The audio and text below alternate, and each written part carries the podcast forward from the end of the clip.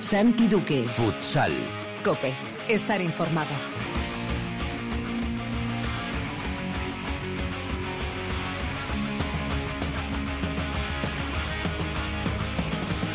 Hola, ¿qué tal? Bienvenidos a Futsal Cope, la casa del fútbol sala en cope.es. Hoy alcanzamos el programa número 347, es el segundo capítulo de la undécima temporada en este espacio reservado a todos los amantes de este deporte. Ya lo sabes, nuestro rinconcito exclusivo para hablar, sin mirar el reloj, de fútbol sala. Menudos días de futsal estamos viviendo, primero con la disputa de la Copa de Europa en Barcelona y luego con la segunda jornada de liga. Además, este martes y miércoles se celebró también la tercera jornada de la LNFS. Vamos a hablar con los protagonistas de lo que ocurrió en el Palau, con el capitán del Barça Sergio Lozano y con el míster del Pozo Diego Justozzi. En la tertulia charlaremos de lo ocurrido tanto en Europa como en la Liga en estos últimos días. Vamos a contar con la ayuda de Óscar García de Marca y de Neus Pachón de La Pelota No Se Mancha. En Futsaleros por el Mundo también estaremos centrados en la Copa de Europa porque la directora Sendín nos lleva hoy hasta Rusia para hablar con el gran Ángel Velasco Lin, jugador de KPRF, tercer clasificado de la Final Four. Y por supuesto, con Alba repasaremos el inicio de la primera división femenina de fútbol sala y miraremos también cómo arranca la segunda división, esta segunda de los dos grupos. Será todo como siempre con la mejor música, la que selecciona para Futsal Cope nuestro DJ particular, el manager de Megastar, Perico Sainz de Baranda. Todo preparado para empezar con Camila en el control de sonido. Esto es Futsal Cope.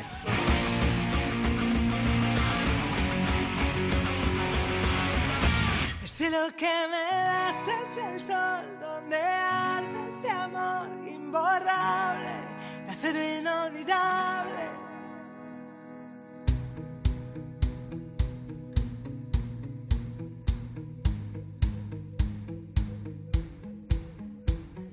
De sueños despiertos, de gotas de viento, si Como cada año no podemos pasar por alto una de las citas marcadas en rojo en el calendario de nuestros compañeros de Cadena 100, el festival Por Ellas 2020. Se celebra este próximo lunes 19.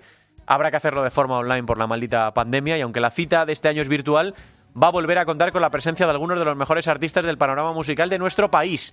Rosana estrenará en este festival la canción Qué bonita es la vida. Los beneficios obtenidos por este temazo van destinados a la Asociación Española contra el Cáncer para luchar contra el cáncer de mama y estamos recordando a Rosana cantando hace unas ediciones El cielo que me das.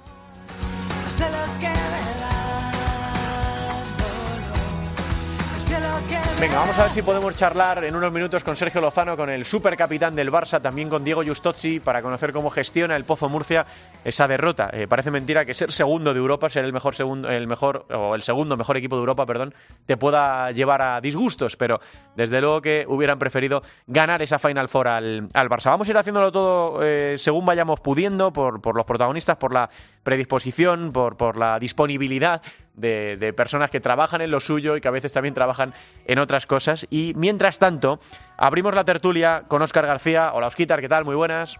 Hola, hola, buenas. Y con Neus Pachón, de La Pelota No Se Mancha, que además cubrió la, esta copa para Pasión Futsal Argentina. Hola, Neus, ¿qué tal? Buenas, Santi, ¿qué tal? Bueno, estuvisteis los dos presentes, chicos, que esto con la que está cayendo es un auténtico privilegio, ¿no? Poder estar in situ en, algo así. Eh, lo primero, preguntaros por qué sensación os dejó eh, que no hubiera público, porque ayer en, la retransmisión de gol a Nacho Torrico, que estuvo a pie de pista, le, costó mucho, ¿no? Entrar en, el ambiente, eh, por los gritos de los jugadores, por, estar acostumbrados a ver las gradas llenas. ¿Cómo lo viviste tú, Neus, la, ausencia total de, público en el Palau?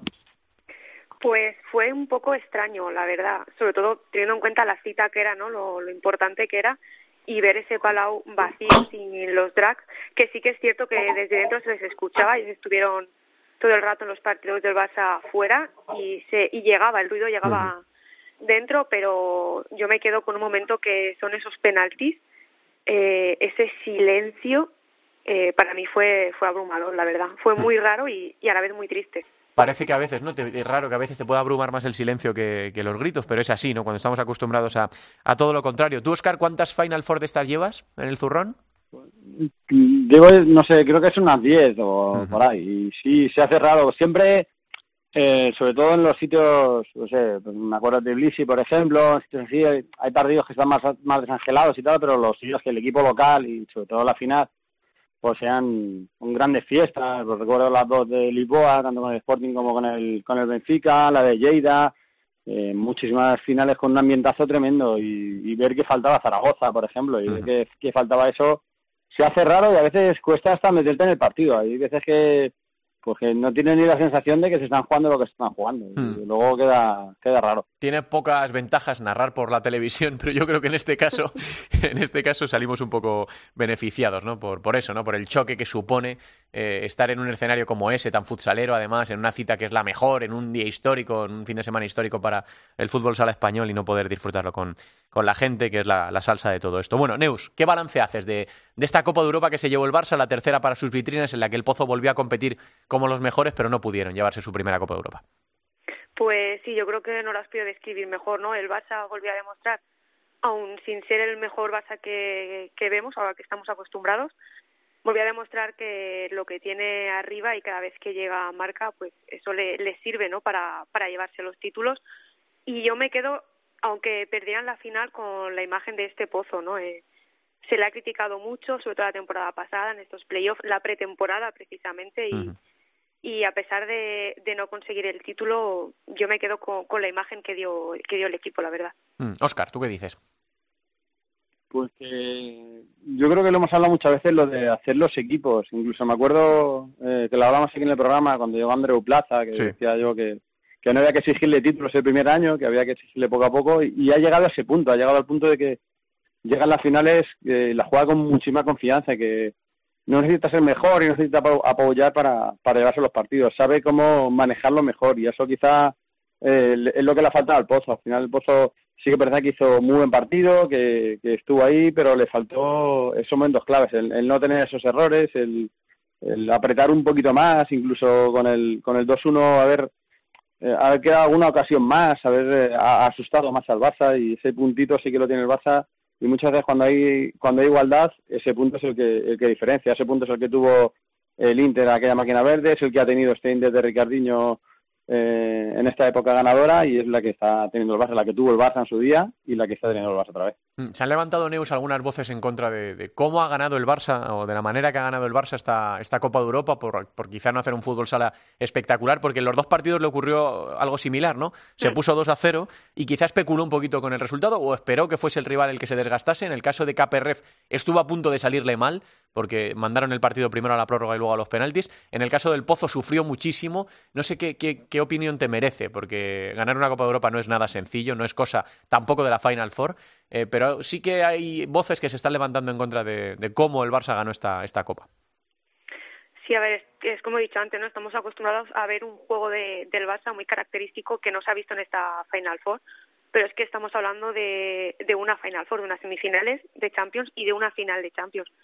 Que a lo mejor mm, se podría jugar mejor, sí, pero yo soy de la opinión de que si te sirve y te ayuda a ganar un título, oye, eh, bienvenido. O sea, no, ellos saben muy bien eh, cuáles son sus características, ellos saben muy bien cómo pueden ganar, cómo pueden hacer daño, que es lo que estamos hablando, ¿no? Que sin presionar, sin hacer un juego espectacular, llegan y, y te marcan un gol, ¿no? Entonces, sí que puede ser que se, se cogieron esa costumbre, ¿no? Que se confiaran y, como bien has dicho, contra en semifinales le pudo salir un poquito mal la jugada, pero consiguieron pasar y en la final volvieron a demostrar, ¿no? Eh, basta que lleguen dos veces para, para hacerte daño, para aprovechar los errores de, del rival y, llevarse el partido. Entonces, puede que se, entiendo que se pueda criticar un poco, pero estamos hablando de una Champions. Ya de mm. por sí no es fácil llegar y tienes que intentarlo todo lo que, lo que tengas para, para levantar ese título, ¿no? ¿Cómo, cómo lo viste tú, Yo añadiría, y a lo que dice Neus, yo le añadiría y en octubre que no es lo mismo, que al final en octubre, eh, después de una temporada tan extraña, eh, al final llega un momento en el que, que, lo que tienes que hacer es salvar los muebles como puedas. Y, ahora mismo no estamos para, no está nadie para florituras, no hay ningún equipo que diga si es que va a arrasar. El Barça muchas veces ha ganado así, yo recuerdo la Copa del Rey en Jaén en Ciudad Real que gana con el reconoce cerrado, que es un poco parecido, que Jaén aprieta, que Jaén le tiene y que cuando Barça en el momento gana es un poco eso, solo que he trasladado a, octubre ya a una Copa Europa. Al final eh, es lo que hay. El Barça lleva un partido oficial hasta entonces, igual que el Pozo. O sea, no, no, no quiero, no, no quiero hablar solo del Barça. y al final, pues, eh, al final cada uno acierta su rol. Si el Barça se encuentra con esos dos goles eh, a poco de empezar y, bueno, pues acepta el rol de yo espero aquí, no arriesgo, eres tú quien tiene que venir y a ver si pillo algo. El Pozo yo creo que lo hace muy bien porque va arriba sin conceder y eso hace que el partido se vaya así. En otras circunstancias, a lo mejor el Pozo hubiera concedido y a lo mejor estaríamos hablando de un 4-0 y digamos que qué bien lo ha hecho el Barça, pero al final, bueno, pues el Pozo hizo muy buen partido, apretó, creó ocasiones tampoco creo que, que una barbaridad, porque sí que tiene, tiene un recuerdo muy clara que saca ida con el pie, sí. pero tampoco, o sea, el Barça está cómodo en, en ese rol. Es verdad que, que, no pasa al centro del campo, pero tampoco está súper agobiado. Mm. Y al final, pues, eh, saca el partido. Y le sigue pasando eh, Neus al pozo este San Benito de, del equipo que compite siempre, eh, llegando a las finales, algún título gana, evidentemente, pero se le están resistiendo, eh, sobre todo, las finales con el Barça, ¿no? El, el dato es demoledor, esas 12 de 12 eh, que ha perdido contra el equipo azulgrana. Eh, y ayer le pasó factura, ¿no? No sé si más en lo mental, más en lo físico, pero terminó cayendo por 2 a 3 contra Osasuna Magna. Eh, ¿Cómo ves a, al Pozo Murcia de Diego Justosi en esta segunda andadura de, del argentino? Pues eh, lo he dicho antes, ¿no? Al principio yo a este Pozo lo veo mejor que el año pasado en cuanto a juego. Eh, presiona más, llega más, me gusta más. Pero sí que es cierto que le sigue faltando mmm, esa puntería final, ¿no? Que los goles no llegan y, y eso les pasa factura como se pudo ver ayer no contra en el partido contra Sota eh, si por muy bien que juegue si los goles no llegan al final el rival eh, todas las que tenga y pueda meterlas va a meter no entonces eso yo creo que le está perjudicando pero sí que es cierto que en cuanto a juego eh, me está gustando mucho más que, que, la temporada pasada. Mm, ¿Qué te parece, Óscar? Este nuevo pozo, nuevo entre comillas, con eh, Rafa Santos, menudo rendimiento inmediato, ¿no? Vaya eh, golazos que metió, que metió ayer, con Cholo Salas. Bueno, son jugadores con experiencia sí. que han venido para intentar hacer más grande a, al equipo justo el de Rafa es el fichaje que te iba a decir que yo creo que tiene dos fichajes clave. Uno que no pudo jugar, que fue Juanjo, sí. que le va a dar ese puntito extra en la portería que le faltó en la final. Es verdad que tiene, la tiene mala suerte porque los dos varones tocan en, en jugador en el remate. Pero ese puntito de tener a Juanjo en la portería y tener un jugador eh, como Rafa, que no solo lo que haga él, sino que luego lo que va a generar. Al final ya la gente le está viendo, poco a poco eh, se centrarán más las defensas en él y abrirá huecos para los demás. Eh, también surgió eh, acaba de explotar Alberto, que yo creo que hizo una, una Final Four muy completa y sí que tiene cosas. Le faltará, yo creo que le falta un poco al, al Pozo, generalmente un poco el manejar mejor los partidos. El, el, ayer, por ejemplo, en el partido contra Sota, Sota le propone un ida y vuelta continuo. En el sí. tiempo muerto de la segunda parte lo dice Justosi, que, que no pueden estar corriendo todo el rato como pollo sin cabeza. Y, y le falta ese pozo de decir, no, soy yo el que mando, soy yo el que no quiero que vayamos a eso. Al final ayer le mata eso y le falta ese poquito, el, el manejar los partidos pero sí que parece que va teniendo cosas buenas. Mm, no, no, no, sorprende mucho, Neus, ¿no? que les pasase factura a los dos, ¿no? Al Barça como campeón, el empate a dos contra Jimby, un Jimby que tiene una pinta fantástica esta temporada, y ayer al Pozo contra un Sota que ha perdido a los que ha perdido, eh, pero compite como, como nadie, ¿no? Sí, además es también hay que tener en cuenta eso, ¿no? Que vienen de jugar el domingo una final, tanto Barça como, como Pozo, y que justamente los rivales que les ha tocado después no, no eran nada fáciles, ¿no? Un Jimby que ya estamos viendo que que puede llegar a todo y un Sota que se le ha ido lo que se le ha ido, pero es que lo que ha fichado gente muy joven que si pillas a un pozo un poco cansado y como ocurrió ayer mmm, se ponen a correr y es que no hay quien le, no hay quien les pare, ¿no? Entonces eh, también hay que tener un poco en cuenta eso en cuanto al Barça y, y al Pozo, que, que, no han tenido apenas descanso. ¿Queréis decir algo más de, de la Copa de Europa? ¿Algo que, que pudierais ver allí eh, que os llamase la atención, como comentaba Neus, por ejemplo, esa tanda de penaltis o algo de, de, los equipos rusos, algo que se nos escape antes de centrarnos ya en, en lo que pasó en la jornada de liga? No, porque que tiene mucho mérito que los dos que los dos españoles pasasen con los rusos. Es verdad que el team venía eh, venía mal y yo creo que, que no hizo buen partido en la semifinal, pero la victoria del Barça contra el Partido Comunista tiene mucho mérito porque es un equipo muy rodado, un equipo muy muy bueno y que al final hay que darle también el valor que tiene esa victoria. Neus.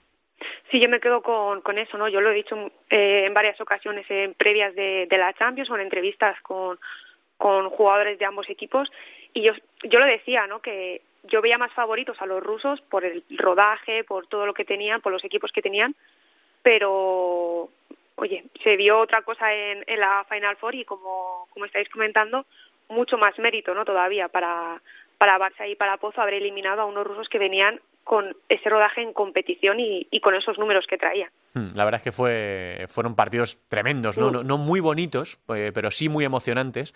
Eh, por, por, lo corto del resultado, por la amenaza de la prórroga. En el caso del Barça eh, de KPRF se fueron directamente a la prórroga y luego a los, a los penaltis. La verdad es que los partidos fueron marcadores cortos, no muy muy vistosos, pero muy emocionantes. Y esta Copa de Europa pues siempre quedará para el recuerdo por la primera final de dos equipos del mismo país, ese 11 de octubre de 2020, y porque además fueran españoles. El Pozo tendrá que seguir llamando a la puerta hasta, hasta derribarla. Eh, para perder las finales hay que llegar. Y el Barça, bueno, pues eh, consigue un título que se le resistía desde el año 2014, uno de los equipos más regulares de, de Europa, ¿no? Con siete presencias en, en Final Four y al final pues terminó llevándose la copa después de caer en dos semifinales consecutivas. Así que es la historia de este, de este 2020. La próxima temporada al que se le negó el acceso es a Valdepeñas. Eh, finalmente Valdepeñas ruso, ese hashtag que estuvo corriendo por, por Twitter el fin de semana, no van a poder competir. Hubiera sido la guinda una temporada inolvidable la, pasada, pero volverán a intentarlo seguro en esta, en esta campaña. Y Inter y Barça, chicos, van a jugar esta, esta nueva eh, Champions 2021 que va a tener un formato distinto.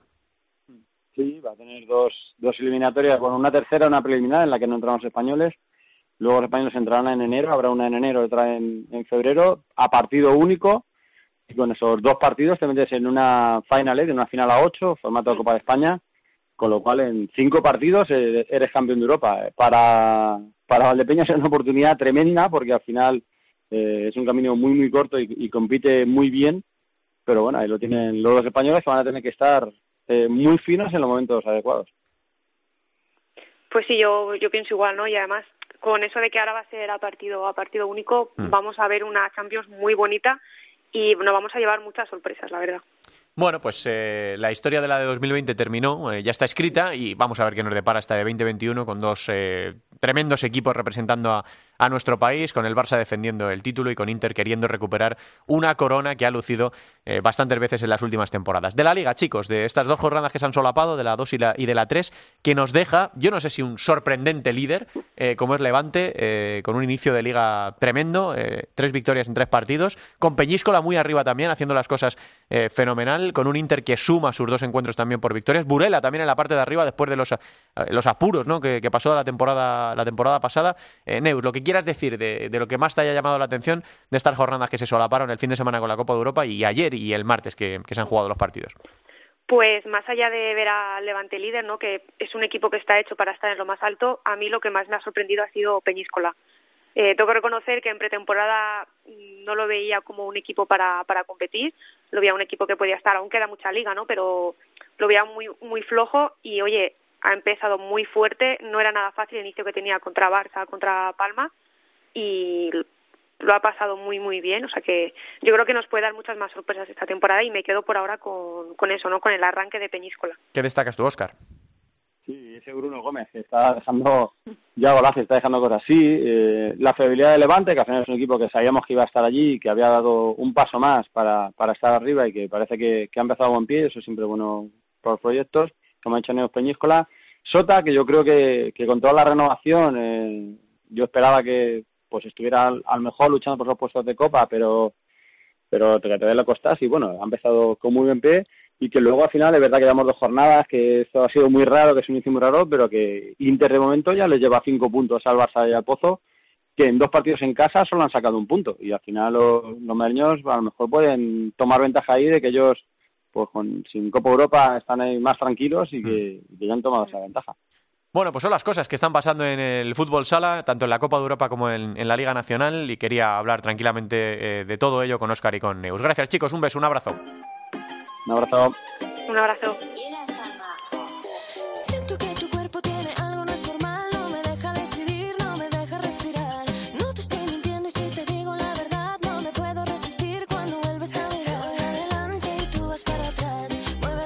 Es Ana Guerra, se llama Listo va este tema. La ex participante de Operación Triunfo sigue arrasando, tampoco va a faltar en esta edición especial. Hace tan solo tres meses que Ana Guerra estuvo en Cadena 100 hablando de uno de sus últimos éxitos, este que como digo estamos escuchando que se llama Listo va. Bueno, vamos a escuchar a los protagonistas de lo que ocurrió en Barcelona en la final de la Copa de Europa. Le agradecemos una barbaridad al entrenador del Pozo Murcia Costa Cálida, Diego Justozzi, que nos atienda porque seguramente no esté siendo la semana más, más fácil para él. Hola, mister, ¿qué tal? Buenas tardes. Buenas tardes para todos. Bueno, primero por, por esa derrota in extremis, 2 eh, a 1, peleándolo hasta el final con el sello de identidad tatuado en la piel del Pozo Murcia. Y luego, Diego, me imagino que un poco, aunque tú no querrás poner excusas, como consecuencia de la fatiga física y mental y de enfrentarse a un muy buen equipo, eh, la derrota de ayer en Liga contra, contra Sota, ¿no? No, no, debe estar siendo el mejor jueves de, tu vida, ¿no, eh, Diego? Sí, sí, la verdad que nos fuimos dando cuenta ya la temporada pasada, lo lo, duro que es ¿no? la Champions, lo que te arrastra la Champions, no tanto antes como después. Creo que al Barça le pasó lo mismo. Eh, al fin y al cabo te lleva mucho, mucho estrés mental y físico y bueno, te hace pagar un poco los puntos previos a la Champions, imposa la Champions. Y, bueno, pero sí, claramente la derrota de la Champions también es, era, un, era un resultado histórico. Mm. Han pasado ya unos días eh, para que te dé tiempo a posarlo, a digerirlo. ¿Qué, sensación te deja ahora mismo, a día de hoy, en este jueves 15 de octubre, eh, Diego, la, esa Final Four, esa participación del Pozo en la Final Four de, Barcelona?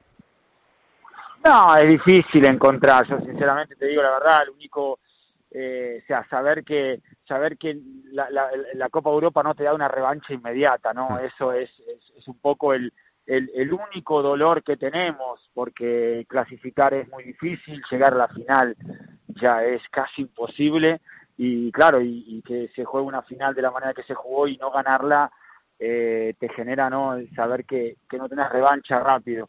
Pero después el resto eh, es todo para estar contento, ¿no? Porque si nos ponemos a pensar lo que fue la Champions desde el primer partido hasta la final, hemos hecho una grandísima Copa de Europa que se nos escapó por muy poco, eh, entonces la verdad que e, es todo para estar contento, siempre metiendo la balanza que, que no la pudimos levantar la copa y que, y que tener una revancha rápido es muy difícil. Hmm. ¿Te pesa algo de, de, lo que pasó? Eh, algo que con el, pues me imagino le has dado un millón de vueltas, es decir, pues mira, ahora, eh, a toro pasado, esto lo hubiera hecho distinto.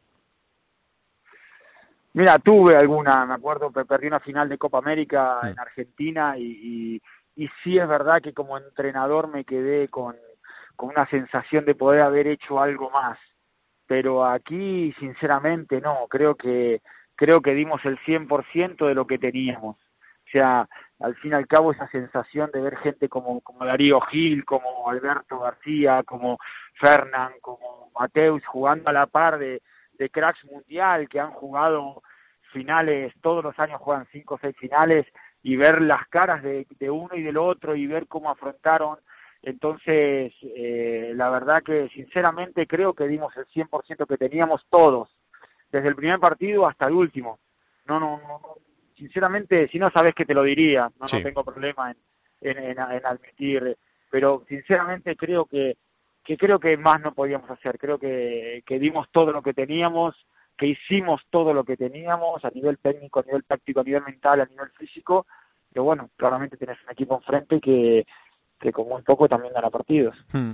Yo te puedo decir que, la sensación que ha quedado, eh, yo creo que en el mundo futsalero lo que yo he podido palpar es que el Pozo sale reforzado de, una derrota, que a veces eh, no ocurre lo mismo, a veces incluso cuando ganas, eh, mira, le está pasando ahora al Barça, Diego, que lo, estábamos hablando ahora en la tertulia, que se está cuestionando un poco la manera en la que el Barça ganó la, Copa de Europa, ¿no? porque en los dos partidos fue similar, porque se puso con ventaja muy rápido, con 2 a 0, contra KPRF no le terminó de salir, aunque al final sí, sí que le fue bien en los penaltis. Vosotros estuvisteis a punto de, empatar, solo lo pudo evitar eh, Didac o, la falta de acierto.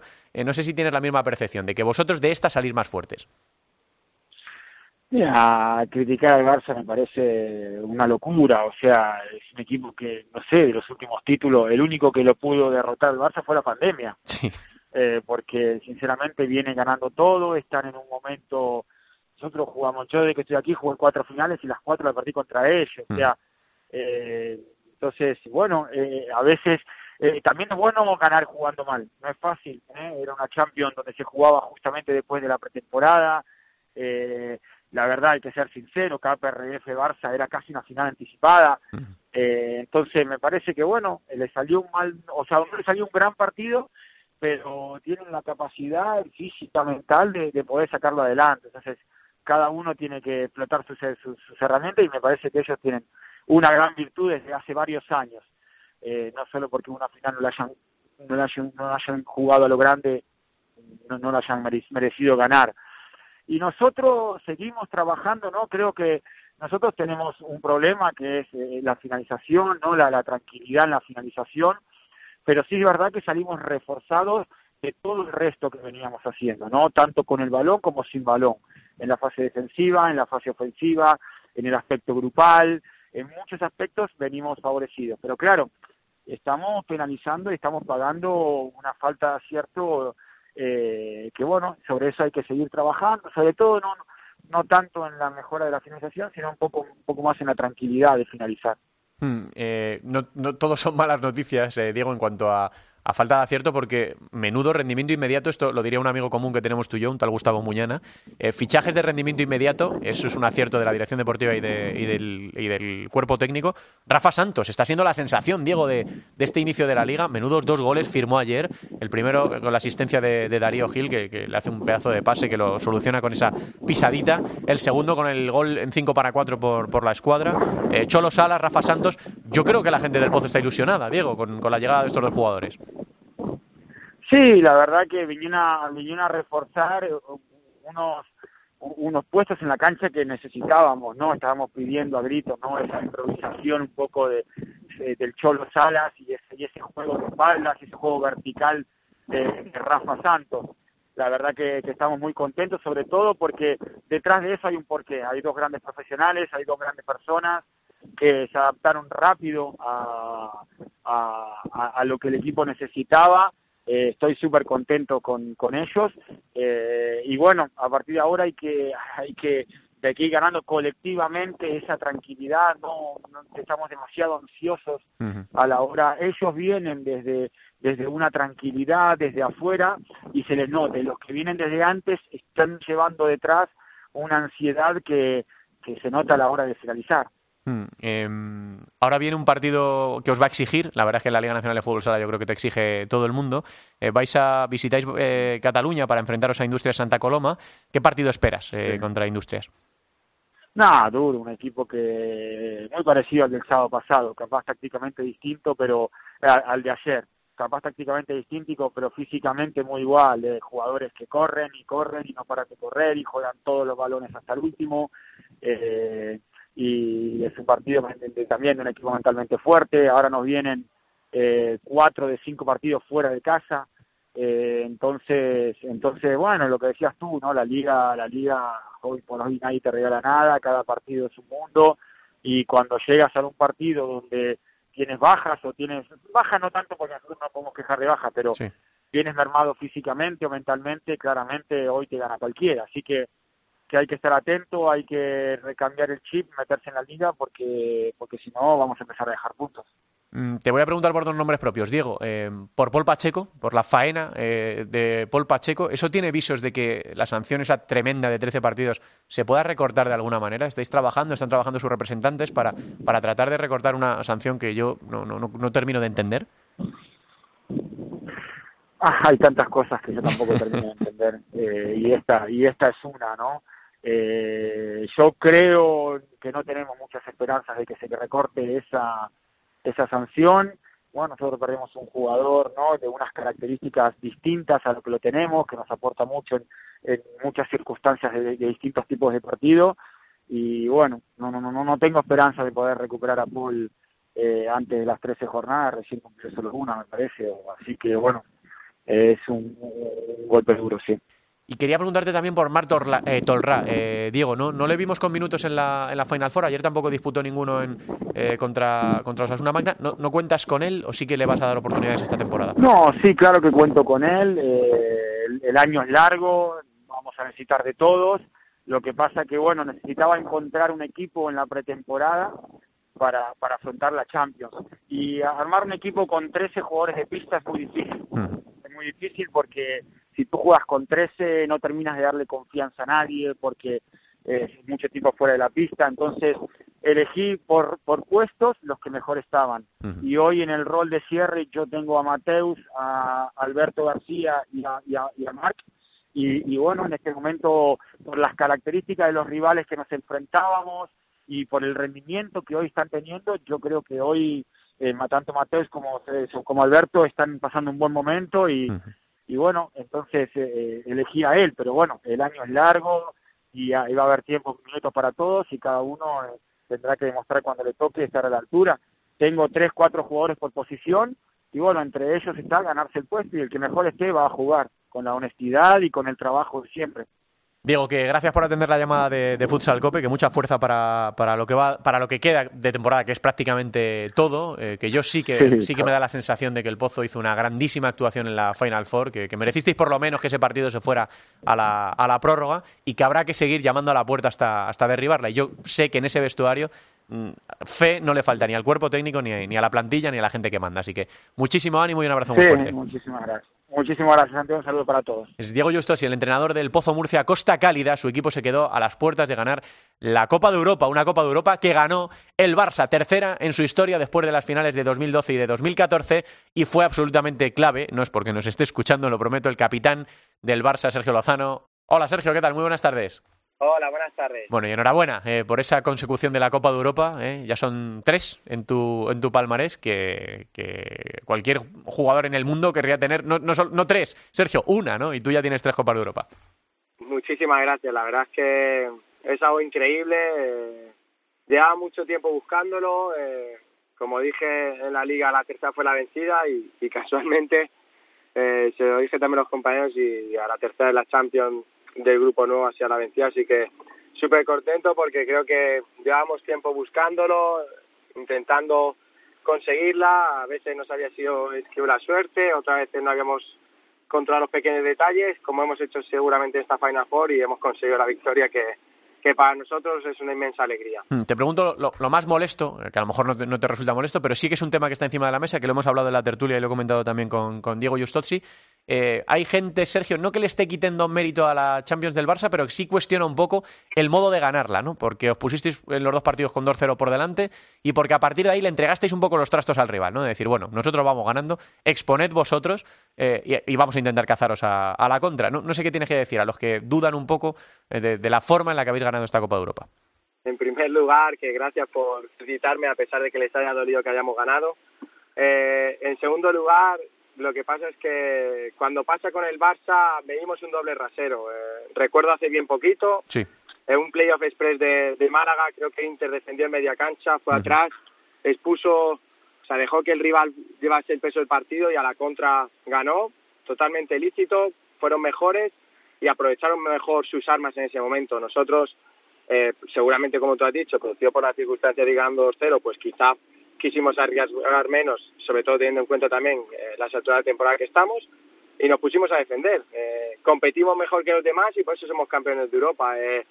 Al final nadie se va a acordar si nos metimos atrás, si dimos el balón al rival o solo que, ganamos y que fuimos mejores que los demás. Hmm, partido contra KPRF, eh, decía ahora Diego sí, probablemente una final anticipada ¿no? por, el, por el nivelazo de los dos equipos y así se demostró, ¿no? que a pesar de ese 2-0 en el, en el marcador, eh, KPRF mm, siguió creyendo absolutamente clave, Sergio, ese gol de Rómulo cuando quedaba nada, un segundo, ¿no? En eh, una acción para la polémica en la que pudo haber falta a Didac y ahí se metieron a creer, ¿no? El KPRF estaba completamente maniatado en la primera mitad y en la segunda creyeron, empataron el partido, empataron la prórroga y os obligaron a ir a los penaltis, ¿no? Bueno, creo que, que ese día estuvo mejor que la final, fue un auténtico partidazo, KPRF tiene un equipazo, creo que la gente no habla, dice el 2-2 para mí fue falta, la gente no dice nada antes mm. del penalti que nos pitan bueno, el arbitraje el arbitraje Sergio de los italianos fue fue escandaloso. Yo eh, fíjate se habló menos yo creo porque pasasteis pero pero fue fue una vergüenza eh, fue... a lo que me refiero que, que, que al final siempre se mira el lado negativo del Barça o, por, habiendo ganado que es lo que más me sorprende. Entiendo que si pierdes y juegas mal te metes atrás y, y no das la talla evidentemente pues eh, entendería que, que, la gente no, nos diese críticas. Aún así, eh, creo que soy el primero que piensa que podemos jugar mejor, que, que tenemos una plantilla capacitada para, para dominar el partido, pero, pero bueno, muchas veces hemos visto que, que, que por querer arriesgar de más, al final eh, hemos, hemos dejado de controlar ciertas cosas y, nos han mandado para casa. Mismamente en el playoff contra Levante íbamos ganando eh, y, al final nos fuimos para casa. Por eso te digo, eh, creo que, que la semifinal fue un auténtico partidazo. Para mí es uno de los mejores equipos del mundo. Eh, tienen de todo, una plantilla súper compensada y, y nos costó mucho y nos desgastaron mucho, eso es la verdad también. Mm, te tocó abrir el partido y te tocó cerrarlo, eh, Sergio. El golazo tremendo, que creo que ha sido elegido el mejor gol de, de la Final Four de la Copa de Europa, el zapatazo brutal. Eh, creo que recupera izquierda, te la pisa eh, Adolfo, que no presuma de asistencia, que esta asistencia no tiene mucho, mucho mérito, y el zapatazo por, por la escuadra. Y luego el último penalti, después de fallar tu hermano Lin, probablemente hubieras elegido a otro ¿no? para, para fallar el penalti, pero te tocó abrir el partido y cerrarlo.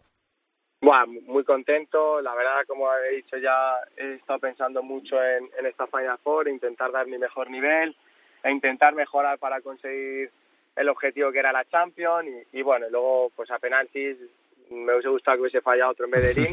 Pero esto es así, ¿no? Fue él, yo ya le dije, Lin, yo ya he fallado también unos cuantos penaltis, así que eh, es ley de vida y, y, bueno, hay que seguir. Él seguro que se va a reponer, de hecho al día siguiente llegó y tiró el penalti y, y lo metió, así que seguro que, tendrá la oportunidad más adelante. La final contra el Pozo, eh, Sergio, más allá de haberos puesto por delante en el marcador, de, haber defendido la, renta, cuando se pone 2-1 el Pozo, ¿te entran dudas de que otra vez esto se puede ir a la prórroga o se puede ir a los penaltis como pasó con Caperrez? Bueno, yo creo que, que cuando estás en esa situación intentas, eh, bueno, mantener la calma, sabes que, que puede ser que te empaten, porque el Pozo es un grandísimo equipo, pero pero bueno, eh, nosotros íbamos por delante, sabíamos que, que, si defendíamos y no encajábamos, pues íbamos a ganar, y a partir de ahí, pues eso es lo que intentamos hacer. Hmm. Evidentemente, si hubiese sido otro el resultado, hubiésemos ido empate, pues quizá no nos hubiésemos eh, ido tan atrás, estoy seguro, pero, pero al final también hay que tener en cuenta que este torneo ha llegado en octubre, apenas ha habido partidos, apenas hemos competido, las sensaciones no son las mismas que, que en abril, por así decirlo, a nivel de juego, y, cuando uno sabe de sus limitaciones, pues tiene que intentar hacerlo mejor para, para su equipo. Hmm. Lo que sí que está claro, Sergio, es que eh, os ha pasado factura a los dos, ¿no? Eh, la Copa de Europa. ¿Cómo no? ¿Cómo no te va a pasar factura a nivel físico y a nivel mental? Eh, ahora mismo el Pozo es duodécimo y el Barça decimocuarto. Está claro que con un partido menos que, que el resto, ¿Te preocupa un poco o crees que ha sido precisamente por esta circunstancia, por tener nada más y nada menos que una Copa de Europa en casa para empezar la temporada? Sí, está claro que, que la Copa de Europa condiciona mucho, eh, que, que, quizá eh, el partido de, de, Peñíscola no hicimos un buen partido, aunque eh, Molina nos paró muchísimas ocasiones y como ese día eh, nos tiraron cuatro tiros, cinco creo que hicimos, y nos metieron cuatro veces, y aún así ellos defendieron mejor, fueron mejores y, y, y se llevan el partido. Sin embargo, el día de Cartagena, eh, a pesar de que, que fue un empate, eh, creo que hicimos un buen partido, creo que fuimos por delante, tuvimos muchas ocasiones y, y al final con el portero de jugadores puede pasar. Cuando son finales ajustados, ellos lo hicieron bien y, y aprovecharon. Eh, creo que Cartagena va a ser un equipo que va a estar arriba. Y es verdad que no hemos empezado sumando de tres en tres y que esta semana tenemos que hacerlo, porque si no, no nos vamos a empezar a complicar las cosas. Hmm, la última, Sergio, no te molesto más. Vais a cancha de Córdoba, es una cancha habitualmente muy caliente, ahora estamos en el fútbol sala de la pandemia. ¿Os está costando mucho? ¿Lo notáis muy raro? Porque para los periodistas que van a los pabellones está siendo rarísimo. Para mí que narro por la televisión no escuchar ambiente está siendo rarísimo. Para vosotros tiene que ser eh, casi extraterrestre, ¿no? Lo, que está pasando de, tener que jugar sin público, de escucharos todos los gritos, todas las voces. Sí, imagínate, es, es una situación muy difícil. Ojalá que fuésemos acorda con el pabellón lleno como el año pasado, que ellos apretasen a, a favor de su equipo, eh, les animasen. A mí ese ambiente me encanta, tanto a favor como en contra. Creo que es la salsa y la magia de, del fútbol sala, del deporte en general y, y el vivir, pues, imagínate, después de ganar una Champions, eh, solos en el pabellón o al día siguiente, eh, ves que no hay nadie, es difícil. Eh, se hace raro, se hace difícil pero bueno, hay que intentar acostumbrarnos, nadie ha elegido esto y, y, al final quien mejor se lo tome o quien mejor sepa jugar en este tipo de ambiente es, el que saldrá beneficiado. Esto es para todos, no solo para nosotros, es para, para todos los equipos, pero, pero ya te digo que yo echo de menos mucho a la gente, a ver un pabellón está animado y ojalá, ya digo que ojalá puedan empezar a venir. Ojalá eh, esto vaya pasando y, podamos retomar un poquito la, normalidad, aunque cueste que vuelva a ser como, como era antes de la pandemia. Sergio, que muchísimas gracias por atender la llamada de Futsal Cope como siempre, que llevas ese brazalete del Barça como nadie, ejemplificando los valores dentro y fuera de, de la cancha, que menudo cómo has empezado la temporada con, con ese gol en pista, con el, con el gol también en, de penalti que solucionaba el partido para la final y con una Copa de Europa. Yo creo que hay pocas maneras mejores de, de empezar una temporada. Muchas suerte y mucho ánimo para lo que viene por delante. Un abrazo. Muchísimas gracias por tus palabras, un placer siempre estar con vosotros y, y cuando queráis ya sabéis dónde estoy. Gracias, Sergio. Un abrazo. Sergio Lozano es el capitán del Barça, eh, uno de los mejores jugadores de, la historia del fútbol sala español, en un nivel de forma y de implicación brutal. Y como digo, yo creo que, un orgullo para todos los que nos gusta este deporte. Vamos a viajar por el mundo.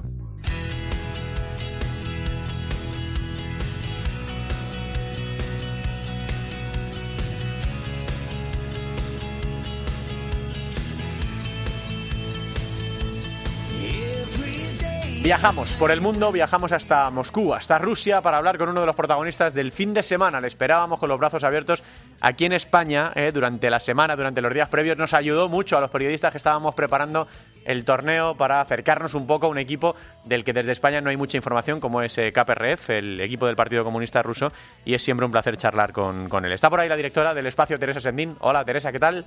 Muy buenas, ¿qué tal? Bueno, pues eh, tú proteges a tus futsaleritos, ¿eh? tanto a Raúl Gómez como a Lin. No pudo ser, cayeron en la primera semi contra, contra el Barça, eh, corazón partido, pero luego consiguieron llevarse el tercer y cuarto puesto, eso sí, sufriendo tanto en la semi como, como en el tercer y cuarto puesto, porque todo, todo tuvo que ir a penaltis. Pues sí, la verdad es que eh, una final fue muy disputada para, para el KPRS y para nuestros españoles en el, en el equipo y con ese tercer eh, puesto vuelven a, a, su, a su país, a Rusia, vuelven a, a, la competición doméstica que ya había arrancado hace un par de semanas y ya vuelven a la rutina normal y creo que ya nos escucha eh, Ángel Velasco Lin. ¿Qué tal, Lin? Hola, buenas tardes, muy bien, como tú bien dices, de vuelta a la rutina por aquí. Bueno, ya han pasado unos días desde que acabara esa Final Four. ¿Qué valoración hacéis a toro pasado ya de todo lo que habéis vivido? Bueno, pues a toro pasado la verdad es que una valoración se podría decir que buena porque es la primera vez que el club eh, recibe una medalla eh, en la Final Four, por así decirlo, en Europa. Eh, están contentos porque hemos demostrado ser uno de los mejores equipos de Europa eh, pero sí que es cierto que a nivel personal yo creo que, que bueno, eh, topamos con un Barcelona que tiene una grandísima pegada. Creo que por momentos sí que estuvimos de tú a tú con ellos y que incluso conseguimos estar mejor que ellos. Pero bueno, sí que me gusta llegar un poco más lejos, pero al final, como te he dicho, hemos topado con el Barça con una grandísima pegada y fue complicado. ¿El Barça qué os sabe? ¿Os deja buen sabor de boca? Eh, ¿Queríais más? Eh, ¿Cómo os sabe ese bronce? A ver, eh, como te he dicho antes, eh, para mí sabe a poco. Sí que es cierto que por otro lado en el deportivo pues sí que nos hemos visto a un gran nivel. Eh, incluso con un 2-0 por debajo hemos conseguido empatar el partido, después otra vez 3-2, de nuevo conseguimos empatarle. Al final creo que esta experiencia en Europa es completamente, es completamente diferente a, a lo que estamos habituados a jugar aquí en Rusia. Entonces, para el equipo en sí esta, esta competición, la UEFA, estas tres eh, eh, series que ha habido, por así decirlo, la primera, la segunda y esta Final Four han sido muy buenas a nivel de experiencia y las cuales hemos eh, demostrado un gran nivel. Es cierto que nos hubiese gustado llegar más lejos, pero bueno, eh, la experiencia ha sido muy buena, positiva. No todo el mundo puede llegar a una Final Four, así que hay que valorar lo que es muy difícil llegar a esta Final Four. No sabemos cuándo vamos a tener otra oportunidad de llegar a esa Final Four, por así decirlo. Para ti, que ya conoces el Palau, eh, ¿cómo fue volver a ese pabellón y volver sin público en las gradas? Pues por un lado fue súper emocionante entrar al Palau, recorrer los, eh, los vestíbulos, los vestuarios y entrar a la pista fue súper emocionante. Eh, fue una sensación increíble, se me vinieron muchos recuerdos a la cabeza y sobre todo, bueno, al salir a la pista, pues donde primero miras es las gradas que están vacías y los drag, que donde siempre están ahí animando. Entonces, por ese lado fue súper emocionante, ilusionante y estaba súper motivado de jugar este partido contra el Barça, mis equipos, mis compañeros. Y por otro lado sí que es cierto un poco triste de intentar, bueno, de jugar estos partidos a puerta cerrada, pero es que con, con lo que está sucediendo con esto de la pandemia hemos tenido quizá incluso suerte de haberla jugado, porque mm. ahora mira cómo está Barcelona y ya se ha atrasado tres meses, así que bueno, es una pena un espectáculo como este en el Palau que no haya público, pero por otro lado hay que valorarlo positivamente porque no sabemos si se hubiese parado o no, así que ya está, cerramos una etapa y ahora por otra. Lin, le ha dado muchas, muchas vueltas al, al penalti, que sepas que yo en directo no sabía si había entrado o no, porque eh, en la toma trasera eh, parece que tú lo celebras al principio, eh, que, como que levantas el brazo y luego no había ninguna repetición. Nosotros no estuvimos allí in situ en, en Barcelona y no, no, había manera de verlo. ¿Cuántas vueltas le has dado al penalti que luego sí metiste en, en el tercer y cuarto puesto? Sí, eso es bueno. Lo primero de todo que yo tampoco sabía si había entrado o no, porque al, chutar eh, pegó en el, en el larguero, pero yo no sabía si era en el de adelante o en el de atrás. Sí, con le pasó a Javi, ¿no? un penalti hace muchos años de Javi Rodríguez. Pues. y levanté la mano y digo, a ver si cuela, pero me dijo el árbitro que no, así que... así que nada, y bueno, lo de darle vueltas, pues te puedes imaginar, ¿eh? ha sido el primer penalti que fallo en mi carrera profesional tan importante y he tenido la suerte de tirar muchísimos con el base, con la selección española. Entonces fue muy difícil para mí. La noche yo creo que me dormía a las 5 o las 6 de la mañana siéndote sincero, y al día siguiente todavía seguía dando vueltas. Claro. Pero bueno, el deporte es que al día siguiente, el domingo, teníamos otra nueva oportunidad contra Tumen, el cual fue muy difícil el partido, de nuevo otra vez a penaltis en, eh, en, los últimos segundos, y no dudé en, en, lanzarle de nuevo. Así que, bueno, eso es lo importante, tener otra oportunidad, aprovecharla y ser valiente. No es así. nada. Teresa. Eh, ya estáis de, de vuelta a la, a la, rutina, ya había comenzado la liga en Rusia, y vosotros teníais ese parón por, por la Final Four. Eh, ¿Cómo ha empezado la liga allí? ¿Cómo estáis viviendo ese inicio de temporada? Bueno, pues para nosotros también un poco cogiendo el ritmo, ¿no? Por así decirlo, porque solo hemos jugado una jornada. La segunda se tuvo que suspender porque el otro equipo tenía unos cuantos jugadores con coronavirus y no queríamos tener ese riesgo nosotros antes de ir a la UEFA. Y la tercera la hemos suspendido ya que era la UEFA, por así decirlo, contra, contra Tumen. O sea, eh, jugamos contra Tumen, pero era la fecha de la UEFA.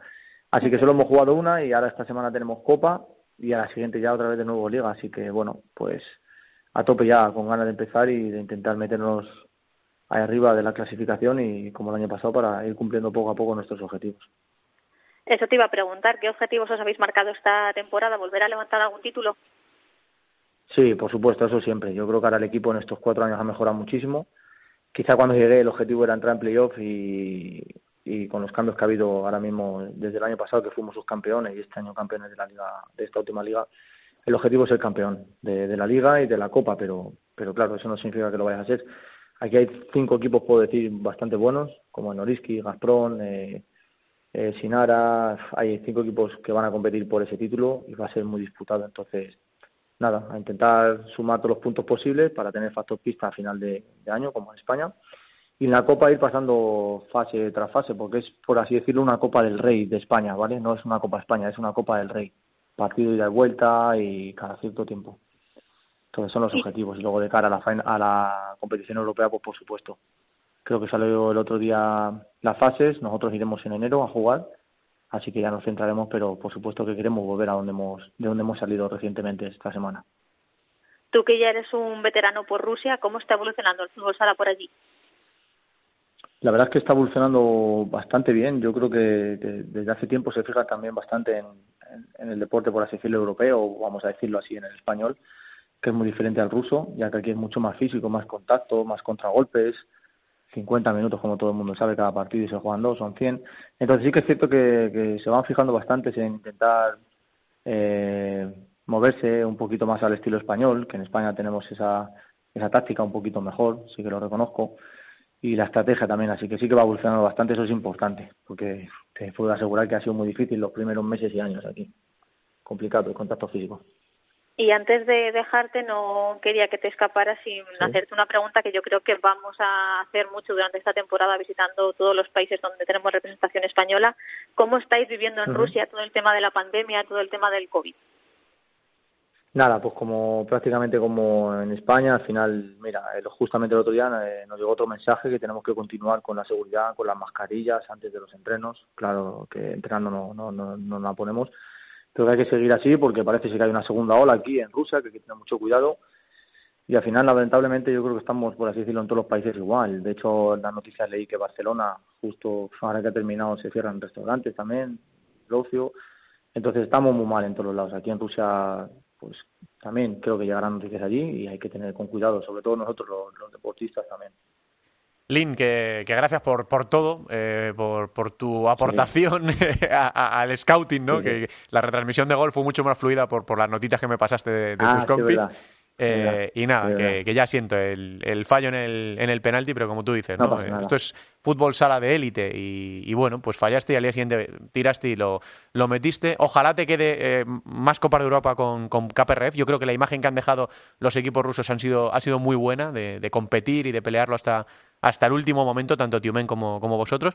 Así que que vaya fenomenal la, temporada por Rusia y vamos hablando, a ver si eh, poco a poco vamos eh, cargándonos al maldito bicho y todo vuelve a ser, no sé si como antes, Lin, pero parecido. ahora mismo. Eso es. Un abrazo muy grande. Eso es lo más importante, así que muchas gracias por el seguimiento, que vaya bien. Ángel Velasco Marugán Lin, el talento de Segovia, jugando en KPRF, eh, buscó la Copa de Europa con su equipo, con los rusos, pero se topó contra, contra el Barcelona. ¿Qué otras noticias tenemos en el panorama de los futsaleros españoles por el mundo, Teresa? Pues ya ha empezado a rodar el balón en la liga italiana y como viene siendo ya casi habitual en casi todas las competiciones, ya tiene sus primeros partidos aplazados por la COVID-19. En concreto, el equipo de Alex Yepes, el Real San Giuseppe, ha tenido que posponer su partido ante el Pescara, con lo que el debut del jugador murciano en, Italia tendrá que esperar una semana más. Y te iba a contar que este que estaba pendiente todavía de disputar la Copa de, la Copa de Asia de Naciones, que daba pasaporte para ese mundial que que también se ha tenido que aplazar. En principio iba a ser en diciembre en Kuwait de, este año, pero ha salido hoy la noticia de que se vuelve a aplazar y que previsiblemente será en marzo de 2021 si no hay nuevos aplazamientos, así que ya con el contrarreloj puesto en, en la Confederación de, Asia para, para, saber qué equipos van a ir ese, a ese mundial. Y también noticia de última hora, ha sido eh, la suspensión de la liga en Bélgica. Eh, ya se había comunicado que los ayuntamientos iban a cerrar los pabellones después de que el gobierno haya prohibido los deportes de interior que tuvieran más contacto, así que la Liga Bélgica de Bélgica eh, para por completo hasta nueva orden. Así que veremos cómo se van desarrollando el resto de, de competiciones en, en, el resto del mundo, pero esta segunda ola también está afectando y bastante al fútbol sala. Qué difícil está siendo todo y qué mérito tiene sacarlo, sacarlo adelante. Gracias, Teresa. Un beso. A ti, un beso. Vamos con el femenino.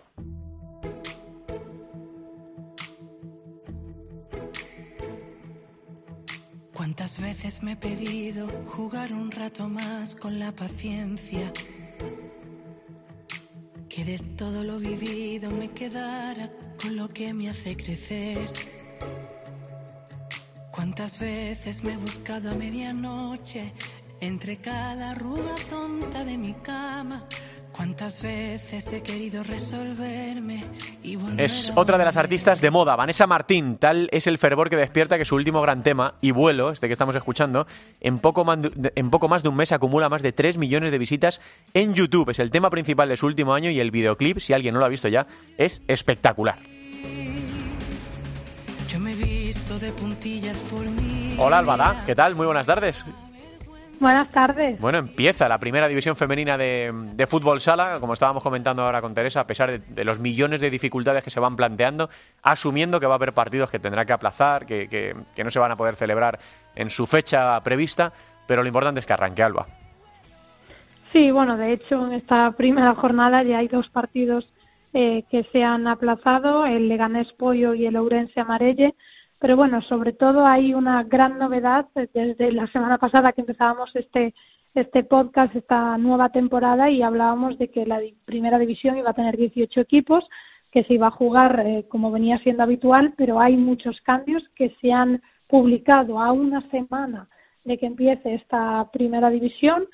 Cambios eh, muy importantes desde mi punto de vista. Creo que, aunque sé que lo han solicitado los clubes, es nefasto para la primera división y lo he dicho y lo diré claramente que me parece un eh, atraso para el fútbol sala femenino que ahora la primera división esté formada por dos grupos.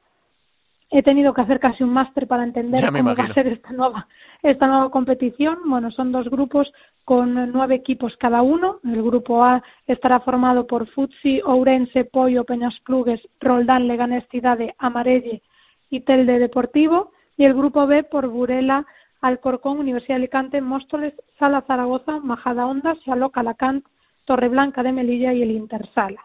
¿Qué pasa con estos dos grupos? Bueno, estos dos grupos formados, como dice, por nueve equipos, los cuatro primeros van a ir a un subgrupo C cuando se acabe esta temporada o esta primera fase que será el 13 de marzo, van a ir al grupo, grupo, grupo, subgrupo C, voy a decirlo. Sí del quinto al noveno al subgrupo D. Y entonces el grupo C son ocho jornadas, ocho equipos, los cuatro primeros jugarán el playoff.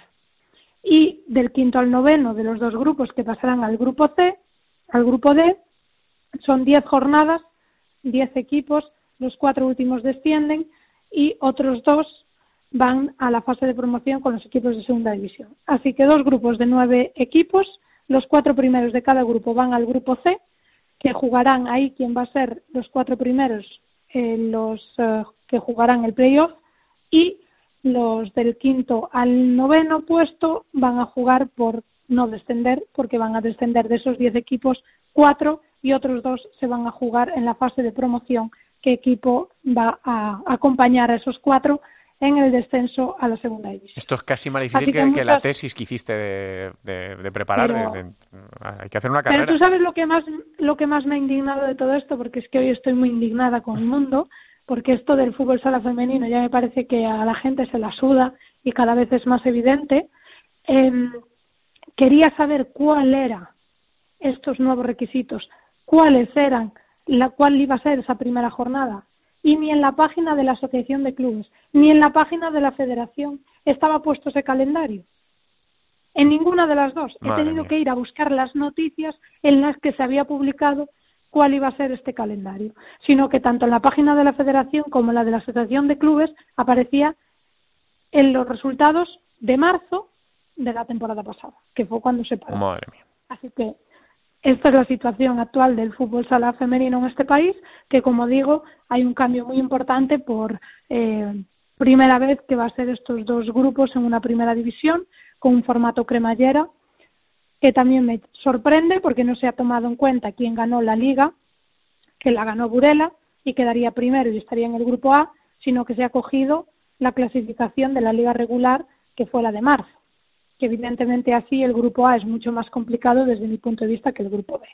Entonces, es una decisión que se ha tomado una semana de empezar la liga, que es cierto que los clubes, ante la imposibilidad de asumir todos los costes y que las jugadoras no son profesionales y haya liga y haya jornadas entre semana, pues decidieron esto. Y como digo, desde mi punto de vista del espectáculo, es una nefasta decisión, sea quien sea quien la haya tomado, y veremos a ver qué sale de aquí.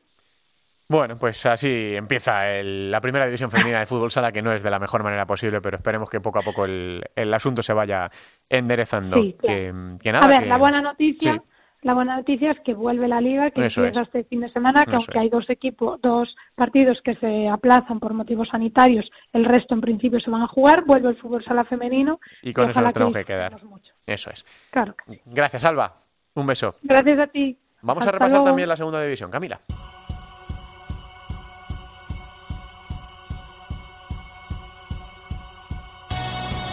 Tampoco es muy fácil, muy sencillo de entender eh, este año la, segunda división, pero nosotros vamos a intentarlo con todas nuestras fuerzas. Bueno, también dividida en dos grupos. Eh, una tiene ocho equipos y una tiene un grupo tiene nueve equipos y el otro ocho. En el grupo 1 eh, descansa esta primera jornada Bisontes de Castellón, aplazado el partido entre Atlético Mengíbar y Elche y se van a jugar a las 4 el Barça B Alcira, sábado 17 de octubre, a las 5 el Pozo de de Murcia Full Energía Zaragoza, Colo Colo y a las 6 y cuarto el Manzanares Quesos el Hidalgo frente a Elegido Futsal. Para mí, Manzanares principal favorito para hacerse con el ascenso y en el grupo segundo los equipos que van a disputar este grupo segundo son el Leganés eh, frente a Santiago Futsal, River Futsal, Unión África Ceutí, Noia Portus Apóstol y Talavera y Atlético Benavente Móstoles. Eh, ya digo que iremos eh, hablando con protagonistas, iremos escuchando y analizando cada día, poco a poco, cada semana, esta segunda división. Estamos terminando, Camila.